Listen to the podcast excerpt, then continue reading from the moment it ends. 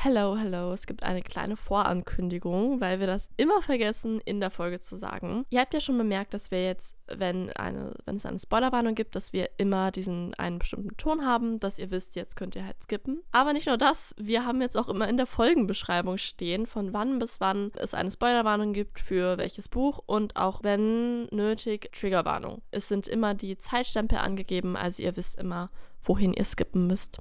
Und jetzt ganz viel Spaß mit der Folge.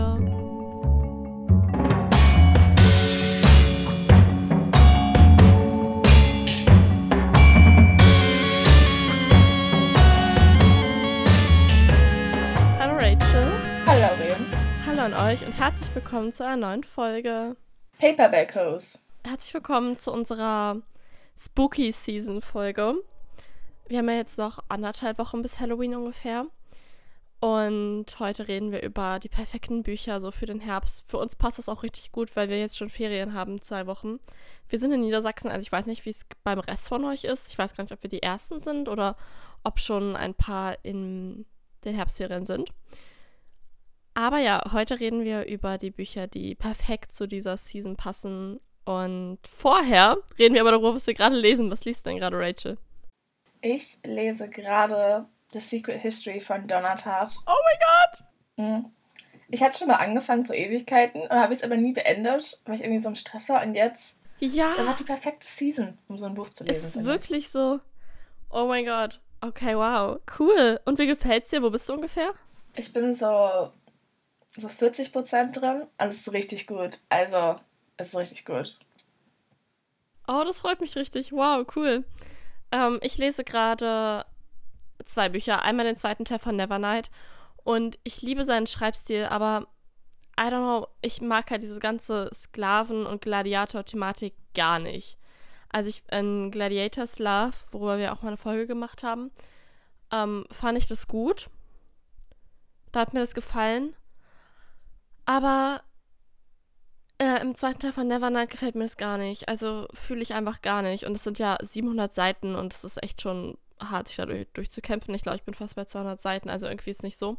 Deswegen habe ich heute Morgen Angelica Frankenstein Makes Her Match angefangen von Sally Thorne, also die Autorin von The Hating Game.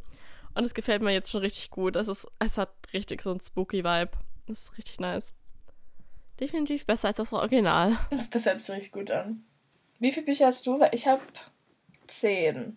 Nee, neun. Ich habe auch 10. Ich habe 10. Ne, Dann habe ich, ich habe nur neun. Also, dann fäng du Okay, soll ich dann anfangen? an. Ja. Okay, fine. Ähm, mein erstes Buch, ähm, oder meine erste Buchreihe tatsächlich, ist die Scholomance-Reihe von Naomi Novik. Auf Englisch heißt das ähm, Lesson. Ah, wie heißt das? Heißt es nicht einfach nur Scholarmans? Nein. Es heißt, A Dark, Dark Education Das- oder so? äh, A Darkly Education. Wie heißt das denn auf Englisch? Sind wir doof? Warte, ich guck mal nach. Okay. Ich lese euch mal den Klappentext vom ersten Teil vor. Ich dachte, es ist ganz praktisch, wenn wir die Klappentexte diesmal einmal vorlesen, dann verzetteln wir uns nicht in unseren komischen Inhaltsangaben. A Deadly Education. So. Ja! Oh mein Gott, ich, es lag mir so auf der Zunge. Okay, Klappentext vom Deutschen. Willkommen auf der Scholomance. Die Scholomance ist eine Magierschule, wie es sie noch nie gegeben hat. Keine Lehrer, keine Ferien, keine Freundschaften und sehr ungleiche Überlebenschancen. Es gibt nur zwei Arten, wieder aus der Schule herauszukommen. Die Abschlussprüfung oder den Tod. Galadriel, genannt Elle, ist bestens vorbereitet auf die Gefahren der Scholomance. Sie hat zwar niemanden, der ihr hilft, aber eine starke dunkle Gabe, mit der sie problemlos auf einen Schlag die Monster auslöschen könnte, die überall in der Schule lauern. Aber das würde auch ihre Mitschüler treffen. Anders als der unerträgliche Schulstar Orion, der ständig Leben rettet, tut Elle deshalb alles, um diese Gabe nicht zu nutzen. Es sei denn, sie hat keine andere Wahl. Leute, es ist so gut. Ähm, Rachel und ich schwärmen ja ständig davon. Also ich glaube, ich habe das letztes Jahr als erste von uns beiden gelesen und ich fand es so, so gut. Und der zweite Teil ist auch schon draußen, den habe ich auch so geliebt. Auf Englisch ist der dritte Teil auch schon draußen. Und auf Deutsch kommt der, glaube ich, nächsten Monat raus. Also stürzt euch auf die Reihe. Es hat. Es ist gar nicht so. Mh, wie sage ich das jetzt? Also, es ist schon düster, aber es ist trotzdem unglaublich witzig, weil ähm, die Hauptcharakterin Galadriel ist einfach zum Totlachen. Also wirklich, ich fand sie so witzig, so unterhaltsam. Es ist ein bisschen ähm, Percy Jackson-Stil, nur halt ein bisschen erwachsener und düsterer. große Empfehlung. Doch, genau. Also ich habe den dritten Teil jetzt auch schon gelesen. Aber ich muss sagen, das ist so eine gute Buchreihe. Also kann ich auch nur empfehlen. Und mein erstes Buch, oder na okay, eigentlich auch eine Buchreihe, aber ist Kingdom of the Wicked von Carrie Maniscalco. Was Okay, diese, diese Buchreihe, ich habe jetzt gerade den dritten Teil gelesen. Das ist, ich glaube, das ist nur eine, ich hoffe, es ist nicht nur eine Trilogie, aber es ist so gut. Also, ich glaube, ich bin diese Woche auch ein bisschen, ich lese einfach den Klappentext immer vor. Aber das habe ich bei all meinen Büchern hier auf der Liste gemacht, außer bei dem. Da war ich kreativ und da habe ich geschrieben. Nach dem Mord ihrer Zwillingsschwester beschließt die Hexe Emilia, sich mit der Hilfe von einem Dämon zu rächen und den Mörder zu finden. Also, also so gut. Und es spielt so in, also der erste Band spielt noch in Italien, der zweite spielt woanders. Hast du den dritten schon gelesen? Ja, das ist jetzt auch in meinem Lesemonat. Also ich habe den, glaube ich, vor Was? Oh drei. Tagen gelesen. Und ist es gut? Der dritte Band hat so viele gute Twists und ich, das, der ist richtig gut. Oh mein Gott, weil ich fand halt, der erste Teil, da ist noch ziemlich viel passiert. Im zweiten Teil ging es dann. Dafür war die Atmosphäre, fand ich, besser als im ersten Teil und das ganze Worldbuilding und so fand ich noch besser als im ersten Teil. Aber deswegen bin ich gespannt auf den dritten Teil, ob sie es da schafft, beides zu vermischen. Halt viel Handlung und auch viel Atmosphäre. Das wäre sehr cool, das würde mich sehr freuen. Okay, mein nächstes Buch auf meiner Liste ist Wenn die Dunkelheit endet von Constance Sayers. Und das haben wir letztes Jahr in unserem Halloween Readathon gelesen. Die Folgen könnt ihr auch immer noch hören und sowas werden wir nie wieder machen. Das war nämlich furchtbar. Wir hatten uns damals vorgenommen, in der Woche vor Halloween jeden Tag ein Buch zu lesen und let me tell you, es war furchtbar. Also ich war so, ich war noch nie so gestresst, wenn es um Lesen ging und danach war ich so richtig, es war richtig entspannt, sich einfach ein Buch aussuchen zu können, was man lesen möchte. Ja, naja, ich lese euch mal den Klappentext vor. Eine magische Liebe, die Jahrhunderte überdauert. Im Frankreich des 19. Jahrhunderts verliebt sich die junge Juliette Lacombe,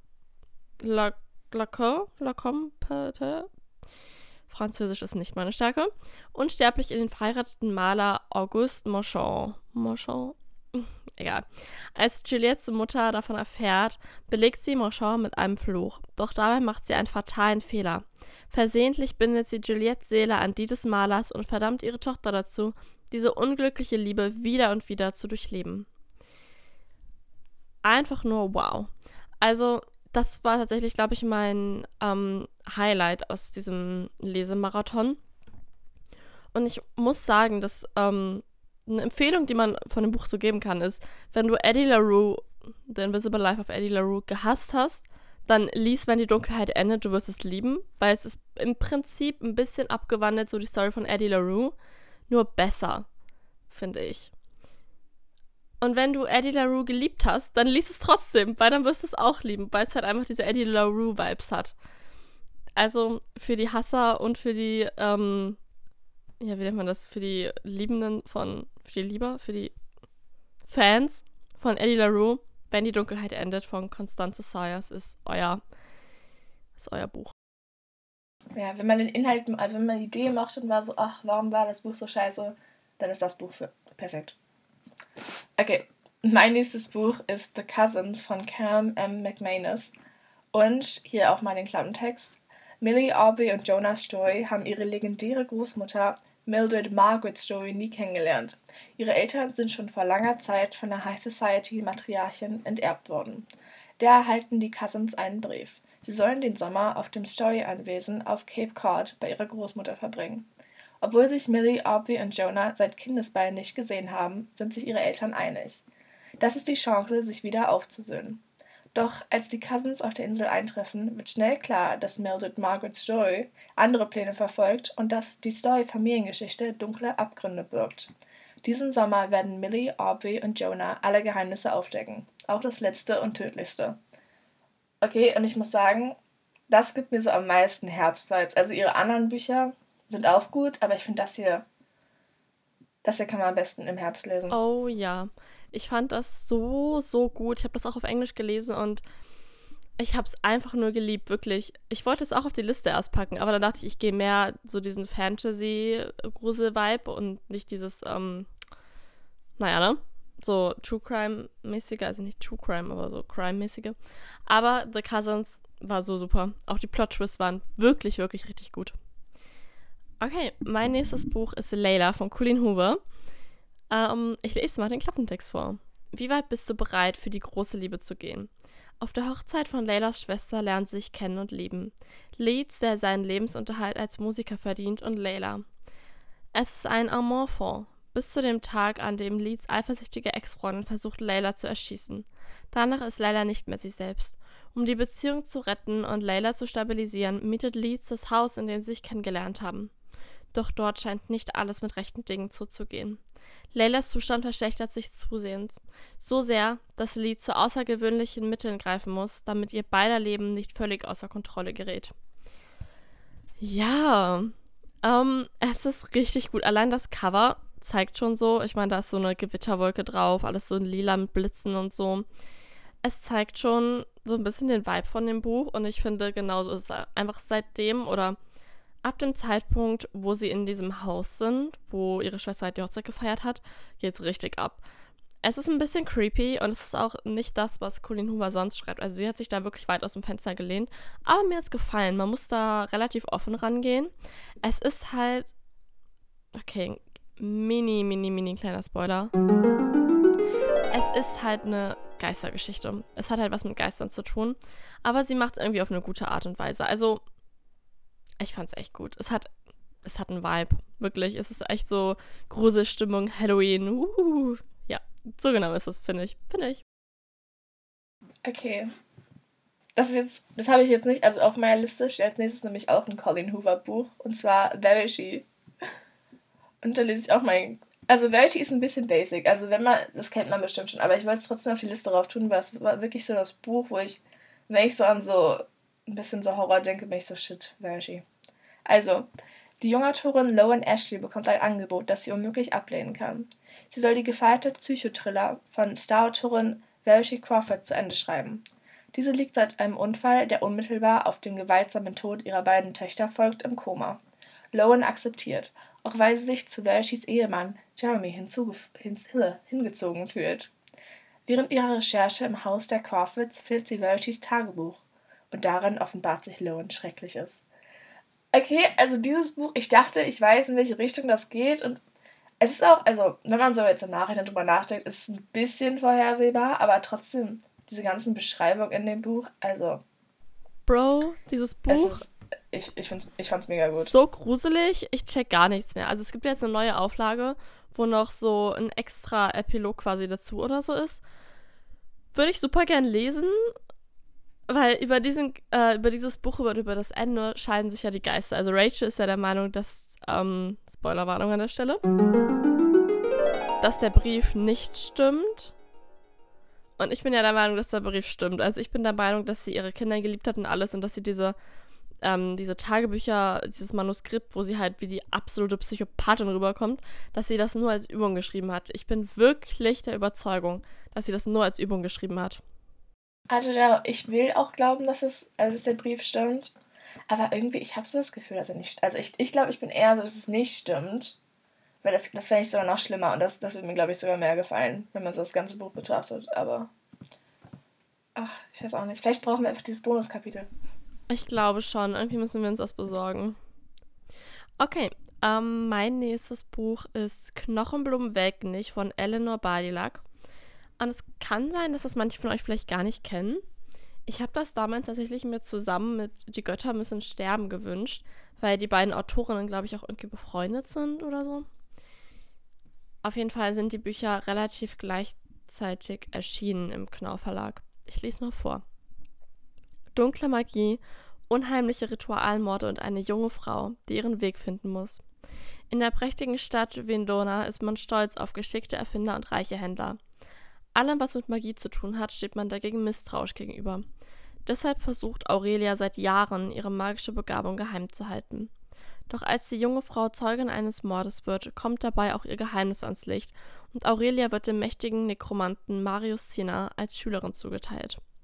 Als die wissbegierige junge Frau herausfindet, was wirklich hinter einer unheimlichen Serie von Ritualmorden steckt und welche Rolle Marius dabei spielt, muss sie sich entscheiden. Für ihren neuen Meister oder für ihre Heimatstadt ja, wie gesagt, ich glaube, das ist eher so ein kleiner Underdog, dass man das nicht so kennt, aber es ist unterschätzt, würde ich sagen. Also ich fand es wirklich gut geschrieben. Es ist nicht so die Genres, die ich normalerweise gerne lese. Also es hat zum Beispiel jetzt nicht die absolute Romance-Geschichte oder so. Aber es ist, das Worldbuilding ist erste Klasse, wirklich einfach mit Sternchen und Plus und allem. Also wunderschön. Die, das Magiesystem ist auch unheimlich interessant. Das Ende hat mich auch sehr überrascht. Und ich bin der Meinung, es muss einen zweiten Teil geben. Ich, äh, das ist, es ist nicht unbedingt ein Cliffhanger-Ende, aber irgendwie schon. Es gibt auch eine Liebesgeschichte in dem Buch, eine ähm, schwule Liebesgeschichte, bin ich der Meinung. Die ist aber eher so ein bisschen. Also, es ist nicht der Hauptdreh- und Angelpunkt der Story. Trotzdem wunderschön geschrieben. Es hat absolute. Ich glaube, die Stadt ist so ein bisschen von Wien inspiriert. Und es ist halt einfach ich sage das irgendwie bei jedem Buch, ne? Aber wirklich die Bücher, die ich gerade empfehle heute, sind alle sehr atmosphärisch aufgeladen. Und dieses Buch halt auch. Man spürt die Magie quasi. Auch die Charaktere, alles mit so viel Liebe und so. Also große Empfehlung von mir, wirklich. Okay. Mein nächstes Buch ist Vicious von V.E. Schwab. Und dieses Buch im Gegensatz zu The Secret History, nein, nicht The Secret History, The, The Invisible Life A-Level, geht, das ist wirklich, das ist so gut. Und zwar, ich lese mal den Klappentext vor. Victor Vale und Eli Ever wollen sterben. Allerdings nicht, um tot zu bleiben, sondern um mit ihren außergewöhnlichen Fähigkeiten wieder aufzuerstehen. Okay. Als junge, brillante Medizinstudenten wissen sie genau, was sie tun. Sie planen das Experiment minutiös und haben Erfolg. Beide kommen verwandelt wieder ins Leben zurück. Eli entwickelt eine erstaunliche Regenerationskraft und wird praktisch unsterblich. Victor kann anderen Schmerz hinzufügen oder nehmen. Was sie nicht unter Kontrolle haben, ist die Tragödie, die durch Experiment ausgelöst wird. Denn Superhelden, nein, denn Superkräfte allein machen keine Helden. Und oh mein Gott, ich habe das Buch, glaube ich, vor zwei Jahren gelesen und es ist mega gut. Also das sind beides, es geht halt gar nicht so darum, dass beides, die sind halt beides so Anti-Helden und vor allem Victor, also es wird aus der Perspektive von, meistens aus der Perspektive von Victor erzählt. Es ist mega gut. Also ich habe den zweiten Teil, aber jetzt immer noch nicht gelesen. Weil im zweiten Teil ging es irgendwie dann, glaube ich, um noch einen anderen Charakter, den ich halt nicht mochte. Deswegen, aber ich glaube, ich meine, jetzt ist es ja gerade so die Season, vielleicht werde ich den zweiten Teil auch nochmal lesen. Aber der erste ist auf jeden Fall mega ich gut. Ich habe das tatsächlich auch mal angefangen als Hörbuch zu hören. Aber halt legit irgendwie so die erste Stunde oder so. Vielleicht muss ich das mal weiterhören. Okay, mein nächstes Buch ähm, oder meine nächste Reihe ist ähm, die Inheritance Games Reihe von Jennifer Lynn Barnes. Und ich habe den ersten Teil jetzt neulich gelesen. Der zweite liegt auch schon bei mir hier. Und den möchte ich auch demnächst lesen. Und ich lese euch mal den Klappentext vom ersten Teil vor. Avery Grams hat einen Plan. Highschool überleben, Stipendium abgreifen und dann nichts wie raus hier. Doch all das ist Geschichte, als der Multimilliardär Tobias Hawthorne stirbt und Avery fast sein gesamtes Vermögen hinterlässt. Der Haken daran? Avery hat keine Ahnung, wer der Mann war. Um ihr Erbe anzutreten, muss Avery in das gigantische Hawthorne-Haus einziehen, wo jeder Raum von der Liebe des alten Mannes zu Rätseln und Geheimnissen zeugt. Ungünstigerweise beherbergt es aber auch dessen gerade frisch enterbte Familie. Allen voran die vier Enkelsöhne. Faszinierend, attraktiv und gefährlich. Gefangen in dieser schillernden Welt aus Reichtum und Privilegien muss Avery sich auf ein Spiel aus Intrige und Kalkül einlassen, wenn sie überleben will. Sehr cool gemacht. Also Rachel ist nicht so der Fan, aber ich bin voll der Fan. Vielleicht auch, weil ich gerade ähm, Lock and Key auf Netflix gesuchtet habe und das ja da auch so ist mit so einem Schlüssel und einem geheimnisvollen, äh, mit so einem großen geheimnisvollen Haus und einem mysteriösen Erbe und dann den ganzen Schlüsseln und so. Und das hier ist ähnlich, nur halt ohne die Magie und die ganzen Geheimnisse und Rätsel sind alle einfach nur klug ausgedacht, sag ich mal. Und diese ganzen Wendungen und so, also ich fand das schon sehr, sehr mysteriös und spooky und ähm, ja, auch ein bisschen angsteinflößend an manchen Stellen. Also ich hatte schon manchmal ein bisschen Gänsehaut und so. Also ich fand es wirklich richtig gut. Und es gibt halt noch einen zweiten und auch einen dritten Teil. Und das spielt halt alles innerhalb von diesem ein Jahr, ähm, das sie halt in dem Haus verbringen muss, um ihr Erbe zu erhalten quasi. Und es tauchen immer wieder neue Geheimnisse auf und so. Und es ist einfach wirklich sehr, sehr cool gemacht. Ja, große Empfehlung. Okay, mein nächstes Buch. Und falls irgendwer meine letzten Goodreads-Bücher kennt, eigentlich liste ich gerade alle meine Goodreads-Bücher auf. Und zwar ist das Die Abtei von Northanger, wie es auf Deutsch heißt, was mich richtig verstört hat, aber auf Englisch ist es Northanger Abbey von Jane Austen. Okay, ich habe wirklich nach diesem deutschen Titel gesucht. Ich so, okay, bestimmt ist es nicht so anders, aber so Die Abtei von Northanger, das hört sich einfach falsch an. Deswegen will ich jetzt nur über Northanger Abbey reden. Und zwar, ich habe es als, ich habe teilweise als Hörbuch gehört und teilweise so gelesen. Und Lauren, du hast, glaube ich, komplett als Hörbuch gehört. Lauren nickt.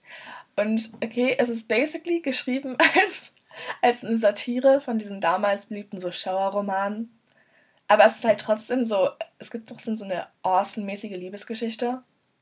Obwohl ich muss sagen, es geht eigentlich eher darum, dass unsere, also die Hauptprotagonistin, ähm, Catherine, sie ist halt so naiv und sie, trifft immer so Entscheidungen, wo man ist so, okay, ach, ich weiß, du bist nur 17, du weißt es nicht besser, ja, aber man kann sie nicht hassen, weil sie einfach, sie ist, ach, also es ist ein richtig, also es ist eigentlich ein relativ süßes Buch, würde ich sagen, wenn man die ganze Zeit so ist, so, okay, Catherine, das hättest du jetzt anders machen sollen, aber doch, also es ist schon, ich muss sagen, ich habe jetzt, ich glaube, erst drei Austen-Bücher gelesen, oder, ja, drei, Deswegen, ich glaube, von all denen, ich finde, das, das hat mir schon ziemlich gut gefallen. Aber um ehrlich dann ist Top noch nicht Pride and Prejudice. Sorry, Stolz und Vorurteile. Ja, weil aber auch einfach nichts Stolz und Vorurteile toppen kann. Also ich fand ähm, Northanger Abbey auch wahnsinnig süß. Und ich wollte das sogar selber mit aufschreiben, ich habe es aber vergessen. Gut, dass du es gemacht hast.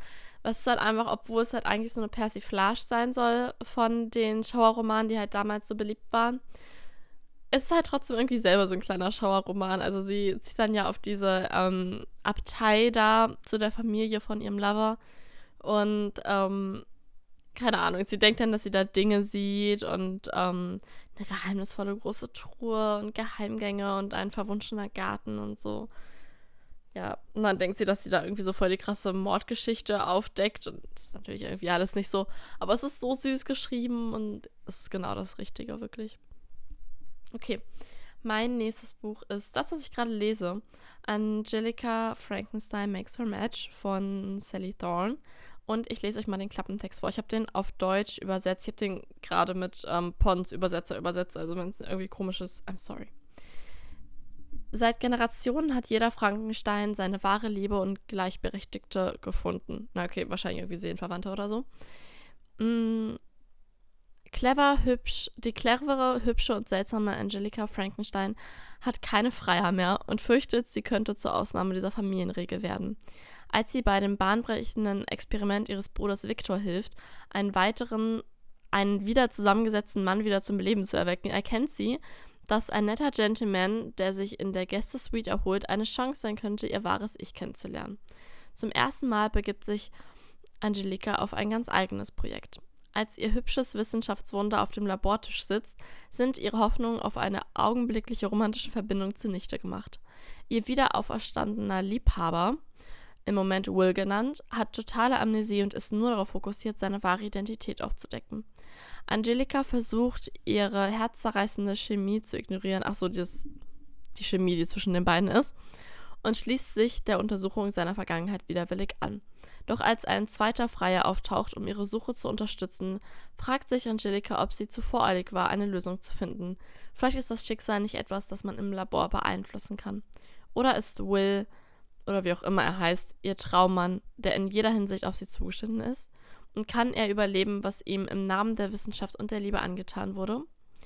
Gefüllt mit Kutschen, Kerzenständern und Leichen ist Angelica Frankenstein Makes Her Match die gruselige Saison-Reimagination des bekannten Klassikers, der uns daran erinnert, einen Mann nie nach seiner Leiche zu beurteilen. Also den letzten Satz finde ich am besten. Nein! Ich dachte, dass Pons-Übersetzer das ein bisschen besser macht als Google-Übersetzer, aber ich glaube, ich hätte einfach Google-Übersetzer nehmen sollen. Das äh, war ja irgendwie gar nicht so. Oh mein Gott. Hört sich auf jeden Fall gut an. Ja, ich habe ja schon die ersten Seiten gelesen und es gefällt mir richtig gut. Es hat richtig so ein spooky Vibe und so. Also jetzt schon. Mega. Ich lieb's. Okay, dann mein nächstes Buch ist auch das, was ich gerade lese, und zwar The Secret History die geheime Geschichte von Donna Tartt. Und ich lese auch meinen Klappentext vor. An einem College in Vermont führen fünf Studenten zusammen mit ihrem Professor für Altgriechisch auf dem Campus ein skurril ästhetisches Leben, das ihnen den Ruf von isolierten Sonderlingen einbringt. Von diesen Außenseitern fühlt sich der Neuling Richard Pappen magisch angezogen, und es gelingt ihm, in den erlesenen Kreis aufgenommen zu werden. Aus seiner Sicht wird das dekadente Treiben der Gruppe zwischen Homer, Whisky und dionysischer Raserei erzählt. So, okay, und jetzt will ich gesagt haben, ich habe diesen Klappentext durchgelesen und da ist mir aufgefallen, da ist einfach so ein mega fetter Spoiler drin. Und jetzt Spoiler für alle, die das Buch einfach so ein bisschen uneingenommen lesen wollen. Ja, hört jetzt nicht weiter zu.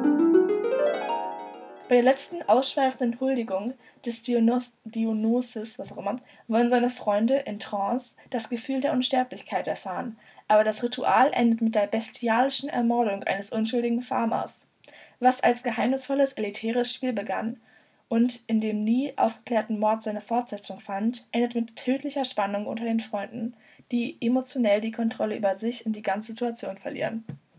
Und ich muss sagen, also jetzt wieder Spoiler, ich bin schon bei dem Punkt angekommen, wo sagen, dieser Farmer ermordet wurde. Aber dass es einfach im Klappentext steht, ja, das, das wird so aufgehypt in diesem Buch, dass man die ganze Zeit ist, okay, was ist passiert?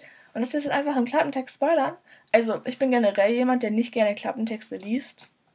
Weil ich finde, dann hast du immer so eine Voreingenommenheit. Also, wenn, dann lasse ich mir eher so, ich, ich gucke das Buch so, ich entscheide, ob ich es lesen möchte nach Vibes. So. Oder wenn Lauren sagt, lies das mal, dann mache ich es auch. So. Aber, okay, das ist ein zu großer Spoiler in diesem Klappentext. Das ist so, na okay, ich bin ja noch nicht durch damit und Lauren weiß das besser als ich. Aber das ist so ein wichtiger Konflikt in diesem Buch und die sind einfach so, ja, mh, bringen übrigens jemanden um. Ja. Und dann geht's weiter. Empört bin ich. Ich muss ehrlich sagen, ich finde das nicht so schlimm, dass das im Klappentext steht, weil ähm, es ist nicht der Hauptkonflikt im Buch, bin ich ehrlich. Also es ist zwar ein Auslöser, aber es ist nicht der Hauptkonflikt. Doch, aber ich glaube generell einfach, ich mag Klappentexte nicht, weil ich will, ich finde bei Klappentexten bildet man sich gleich immer so eine Meinung und ich gehe da lieber unvoreingenommen rein, was aber auch irgendwie widerspricht, weil ich euch gerade allen nur Klappentexte vorgelesen habe, also do with that what you must. Ja, okay. mein nächstes Buch ist Das neunte Haus von Leber Dugo. Oh, fange ich wieder hier an, fremde Sprachen vorzulesen. Super Idee. Nein, das habe ich auch auf meiner Liste. Ja, dann such dir mal schnell ein anderes aus. Du hast auch schon ein Buch, was ich hatte, und ich musste noch ein anderes aussuchen, okay? Mors Wing. Du hast sogar schon zwei Bücher, die ich hatte. Beim ersten war ich so, okay, ich sag nichts, aber jetzt. Florian, Mensch. Mors Vincit Omnia. Der Tod besiegt alles. Wahlspruch von Haus Lethe. Acht mächtige Studentenverbindungen beherrschen nicht nur den Campus der Elite-Universität Yale, sondern bringen auch seit Generationen die wichtigsten Politiker und Künstler der USA hervor.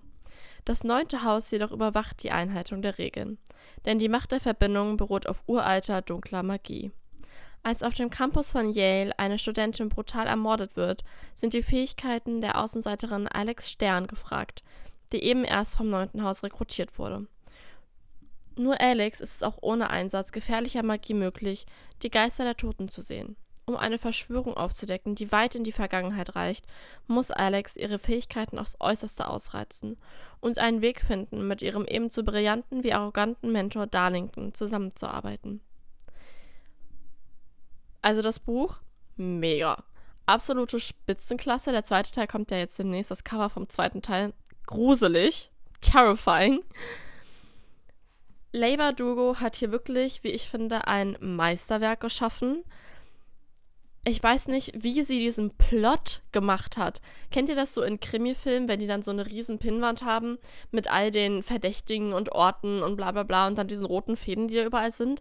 So muss sie das geplottet haben, weil der Plot ist einfach so absolut geisteskrank und genial. Das kann sie sich nicht einfach so. Ich. Keine Ahnung, wie sie darauf gekommen ist. Einfach nur wow das Buch ist kompliziert. Also man muss schon bereit sein, sehr viel auch darüber nachzudenken, was man da liest, weil einfach diese Story, das Worldbuilding ist sehr vielschichtig. Ähm, man muss da wirklich bereit sein, wirklich tief einzutauchen in die Geschichte. Das ist nichts, was man irgendwie mal nebenbei liest. Da muss man sich Zeit für nehmen, also finde ich.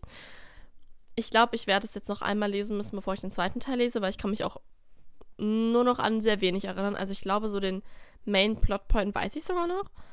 Aber ja, übrigens finde ich, dass eine Lüge im Klappentext ist. Und jetzt kleine Spoilerwarnung für Neuntes Haus.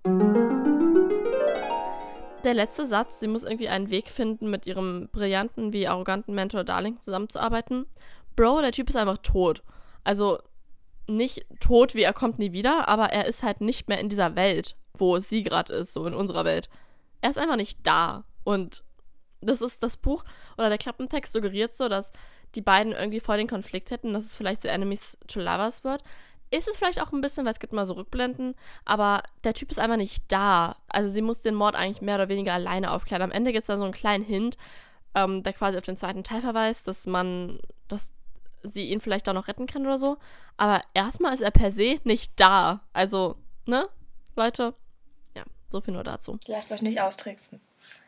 Okay, ich habe jetzt mein nächstes Buch gefunden. Und zwar ähm, ist das Der dunkelste aller Zauber von Margaret Rogerson. Und, okay, ich lese meinen Klappentext vor. Ich bin jetzt immer noch angepisst, dass Lorraine so viele Bücher von mir hatte. Aber ich darf eigentlich auch nicht angepisst sein, weil ich hatte ja auch ein Buch von dir. Also, Seit die 16-jährige Elizabeth als Findelkind auf den Treppen einer der größten Bibliotheken von Austermeer ausgesetzt wurde, ist sie zwischen magischen Grimoires groß geworden. Bücher, die in den Regalen flüstern, ihre Eisenketten zum Klirren bringen und sich in tödliche Monster aus Tinte und Papier verwandeln, wenn man sie provoziert. Als durch einen Sabotageakt das gefährlichste Grimoire der ganzen Bibliothek freikommt, wird Elizabeth die Schuld an seinem Ausbruch gegeben. Elizabeth bleibt nichts anderes übrig, als sich ausgerechnet an ihren Ernstfall zu wenden, den Zauberer Nathaniel Thorne. Zusammen mit ihm und seinem dämonischen Diener Silas findet sich Elizabeth bald im Fadenkreuz einer jahrhundertelangen Verschwörung wieder. Und dieser droht nicht nur alle großen Bibliotheken in Flammen aufgehen zu lassen, sondern die ganze Welt. Dieses Buch ist einfach so gut. Also ich habe das schon vor Jahren mal auf Englisch gelesen und ich habe es nochmal auf Deutsch gelesen, weil ich jetzt die Chester Fan Special Edition hatte. Also mega gut. Auch wie diese ganzen Bibliotheken beschrieben werden. Also das ist amazing. Es ist so gut. Lest es auf jeden Fall alle. Ich könnte jedes Mal heulen, wenn ich an dieses Buch. Ich könnte jedes Mal heulen, wenn ich an dieses Buch denke. Das war so, so gut. Das war ja, glaube ich, mein Highlight im August.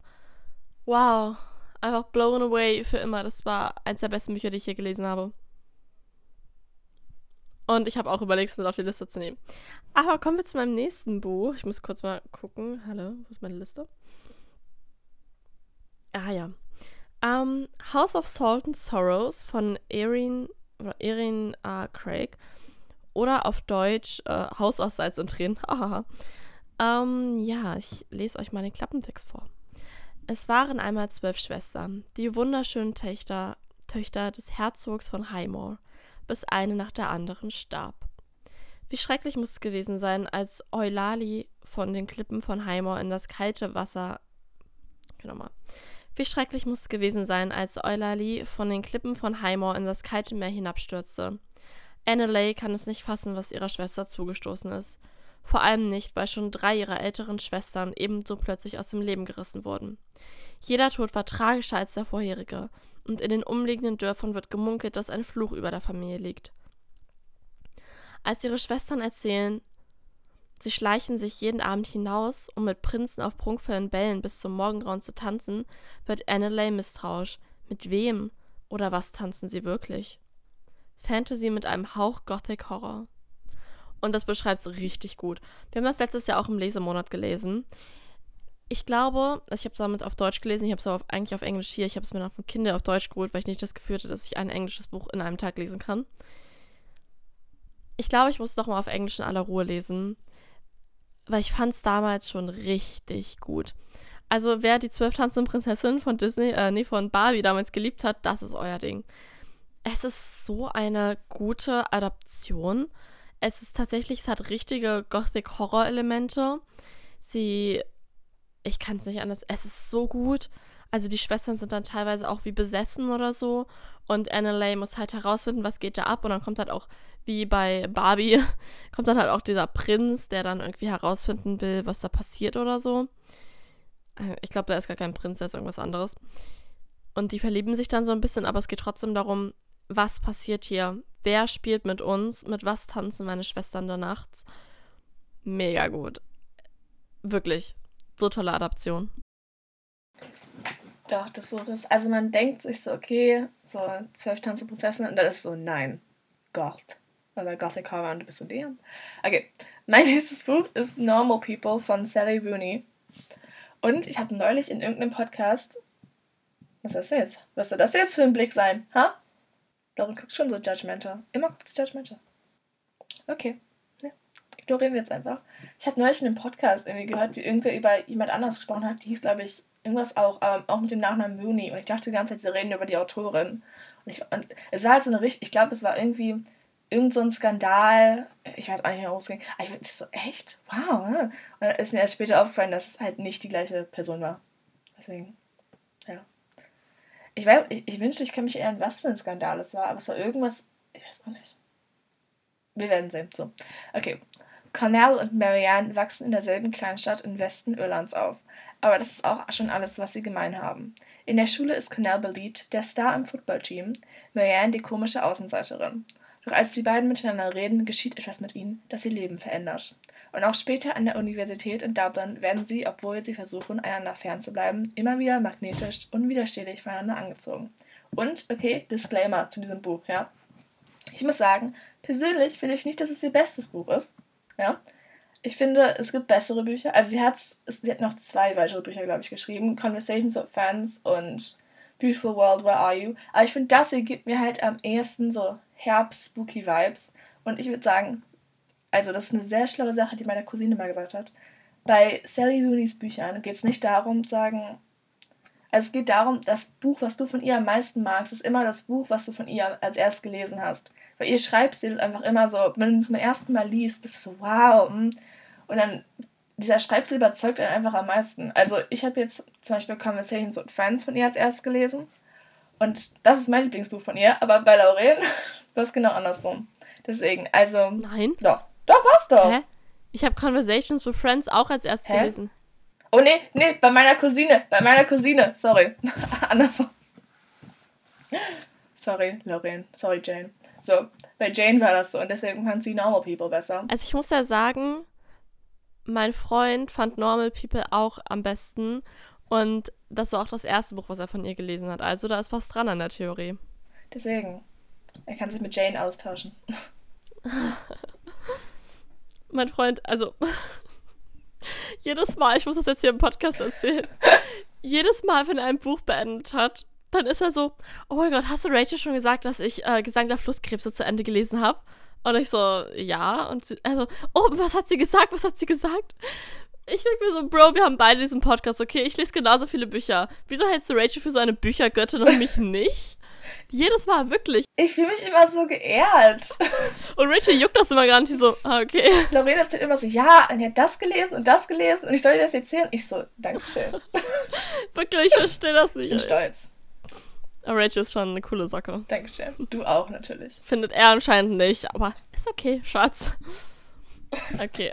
Schau mal, er verbringt so viel Zeit mit dir. Wenn er so viel Zeit mit mir verbringen würde, würde er auch irgendwann zurück zu schreien zu dir laufen und sagen, bitte, nie wieder. Oh mein Gott, okay. Ähm, mein nächstes Buch ist Stalking Jack the Ripper von Carrie Maniscalco. Maniscalco. Carrie Maniscalco. Warte. Was? Ach nee, Was? Rachel? Das ist übrigens die gleiche Autorin, die auch Kingdom of the Wicked geschrieben das hat. Das habe ich auch gerade kapiert. Ja. Das ist mir vorher nie. Also gerade erst kapiert, ach so. Ja, das ist die, ja, das ist die gleiche Autorin. Das ist mir aber auch erst, also ich wusste das so, aber als ich dann Kingdom of the Wicked beendet, also den dritten Teil beendet habe, stand da hinten nochmal drauf, alle ihre Bücher. Und ich so, oh, stimmt. Ja. No mhm. way. Ja. Oh mein Gott. Die hat so ein Genre, so Gothic Horror. Bro, okay. Wow, okay. Cool. Ähm, ich lese euch mal den Klappentext vor. da es das Buch noch nicht auf Deutsch gibt, habe ich den Klappentext wieder mal durch Pons gejagt. Ja, let's go. Gerüstet, um die perfekte, hochgeborene, viktorianische junge Dame zu sein, hat Audrey Rose Wordsworth einen entscheidenden, einen entschieden anderen Plan für sich. Nach dem Verlust ihrer geliebten Mutter ist sie entschlossen, die Natur des Todes und seine Wirkungsweisen zu verstehen. Audrey tauscht ihre Sticknadel gegen ein Autopsieskapell ein und lernt heimlich in der Forensik. Schon bald wird sie in den Ermittlungen des Serienmörders Jack the Ripper hineingezogen. Doch zu ihrem Entsetzen bringt die Spurensuche sie ihrer geschützten Welt weit näher, als sie es je für möglich gehalten hätte. Ach so, ja. Inspiriert von dem berüchtigten ungelösten Fall spinnt dieses schillernde, spinnt dieses schillernde Debüt von Carrie Maniscalco eine atmosphärische Geschichte von Schönheit und Dunkelheit, in der ein bemerkenswert modernes viktorianisches Mädchen entdeckt, dass einige verborgene Geheimnisse einfach nicht tot bleiben. Leute, wow. Also ich halte gerade das Buch so hoch, als wäre ich in so einem YouTube-Video. Also den ersten Teil habe ich schon gelesen, der zweite Teil steht hier. Um, Hunting Prince Dracula. Wow, wow, wow. Ich liebe es. Es ist so cool. Es ist so mysterious, es ist so creepy, es ist so düster, wie sie nachts durch die Straßen von London laufen. Also sie lernt natürlich auch so ihren Love Interest in der Pathologie kennen, ne? Oder halt in der, in der Forensik da. Es ist so cool. Es ist auch, es hat so Bilder drin. Echte Bilder von damals. Gruselig. Gruselig. Also es ist wirklich das Richtige für Halloween und den Herbst. Doch, also generell diese Reihe. Super gut. Okay, dann mein nächstes, also mein letztes Buch jetzt, ist Night of Crowns von Stella Tuck. Und, okay, weil ich jetzt, ich will ja authentisch sein, habe ich mich entschieden, meine eigene Review einfach vorzulesen. Nicht den ganzen Teil, weil das Ende, ich habe, glaube ich, die Review, oha, die habe ich gar nicht von so lange geschrieben, aber trotzdem, ich finde ich find das Ende cringe, deswegen will ich das Ende nicht vorlesen. So, Okay, dieses Buch, also es geht um Night of Crowns von Stella Tuck. Dieses Buch hatte alles, was ich liebe. Spoiler, by the way. So. Enemies to Lovers. So, creepy alte Internate. Das ist alte creepy Internate. Eines von beiden. Dann Backen als Stressreaktion. Finde ich immer gut. Dann so generell einfach diese coolen Kräfte und so Shapeshifting. Und, okay, es wird viel, also es wird viel Schach gespielt, sag ich mal im übertragenen Sinne. Aber es gefällt mir, weil ich selbst dabei keinen Schach spielen muss. Aber ich kann es so gucken. Das ist so wie bei, wenn The Queen's Gambit kennt. Genau so ist das. Du guckst, du guckst so zu und du bist so, ja, ich könnte das auch machen, aber nein, könntest du nicht. Aber du fühlst dich trotzdem schlau, weil du, du guckst eine Show über Schach und so ist es mit diesem Buch. Du liest ein Buch über Schach. Obwohl es nicht wirklich über. Es geht nicht um Schach, aber es geht um Schach. Genau. Also, dieses Buch gibt, ist das, glaube ich, eine, das ist eine Duologie. Und vor allem der erste Teil gibt es einem so, vor allem, weil es in so einem Internat spielt und es sind, also es sind keine Lehrer da. Und es ist einfach nur diese, doch, okay, es sind ein paar Lehrer da, aber die zählen nicht. Und es, es spielt auch in so einem Wald, also es ist richtig gut. Generell. Lest dieses Buch. Okay, Lauren muss es auch noch lesen. Es ist so gut. Ja, ich weiß, du erzählst immer davon. Ich denke mir immer, okay, okay. Ich muss es echt lesen. Aber du hast es auf dem Kinder gelesen, ne? So gut. Nee, ich, hab's, ich will überlegen, ob ich es mir kaufe. Weil irgendwie bin ich nie dazu gekommen, aber ich glaube, ich kaufe es mir. Dann werde ich es lesen, dann werde ich es mir klauen. Lorenzo, yes. Okay, mein letztes Buch ist ähm, kein Buch, also es ist kein Roman, sondern es ist ein Graphic Novel. Fangs heißt der, F-A-N-G-S. Von Sarah Anderson. Sarah, also Sarah mit H am Ende. Und es geht um eine Vampirfrau, und ein Werwolfmann. Und die beiden verlieben sich und es ist einfach nur mega süß gemacht. Ich habe mir das in Berlin diesen Sommer gekauft. Es ist einfach ein Vibe. Die Bilder sind super süß und auch richtig cool, teilweise auch richtig sexy teilweise. Und es ist einfach so, du kannst halt in 10 Minuten durchlesen, ne? Oder in 5 eigentlich auch eher. Es ist so süß gemacht, auch das Buch an sich ist halt so aus ähm, roten Leinen außen und dann ist es so schwarz aufgedruckt, Fangs und dann sie halt so als Vampirin und der Buchschnitt ist schwarz. Also es ist das ganze Buch, also das, die ganze Aufmachung ist so ein richtiger Halloween-Vibe. Ja, also falls ihr auf Graphic Novels steht, das ist euer Ding zu Halloween. Sehr gut, dann sind wir am Ende unserer Bücher für die Spooky Season äh, Folge. Eventuell wird nächste Woche auch wieder sowas in die Richtung kommen, so Spooky oder so. Oder was ganz anderes. Wir werden sehen. Wir wissen es noch nicht. Wir lassen es auf uns zukommen. Wir wünschen euch aber schon mal schöne Herbstferien und eine angenehme Herbstzeit. Eine spooky, angenehme Halloween-Herbstzeit. Wir müssen noch eine Serie empfehlen für die Herbstseason. Gilmore Girls. Wenn ihr Gilmore Girls noch nicht geguckt habt, fangt jetzt an. Warum habt ihr es noch nicht geguckt? Wozu lebt Stimmt. ihr? Ja, oh mein Gott. Gilmore Girls, ich habe, ich glaube, Ende September angefangen, wieder zu gucken.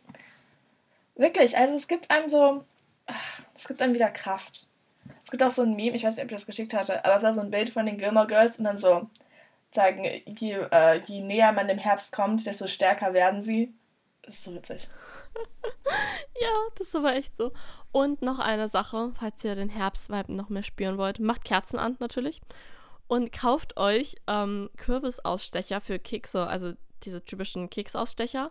Und damit könnt ihr nicht nur Plätzchen backen, die wie Kürbisse aussehen, sondern wenn ihr so auf Blätterteig oder so steht, dann macht das. Also ich habe das jetzt schon einmal gemacht, ich mache das heute wieder, dass ich einfach, also, ne, wie man halt Blätterteig macht, halt eine, einen Kürbis quasi so als ähm, Boden und dann halt irgendwie einfach so eine, keine Ahnung, einfach so eine Art Frosting oder so drauf, klatschen ein paar Früchte drauf, ganz basic und dann nochmal einen Kürbis ausstechen als, als oben drauf und dann schneidet ihr halt so drei, drei Halbkreise da rein, dass es so ein bisschen aussieht wie ein Kürbis und ich sag euch, die sehen echt so süß aus. Ich poste euch mal ähm, ein Bild, wenn die Folge online kommt. Mega süß, mega cute.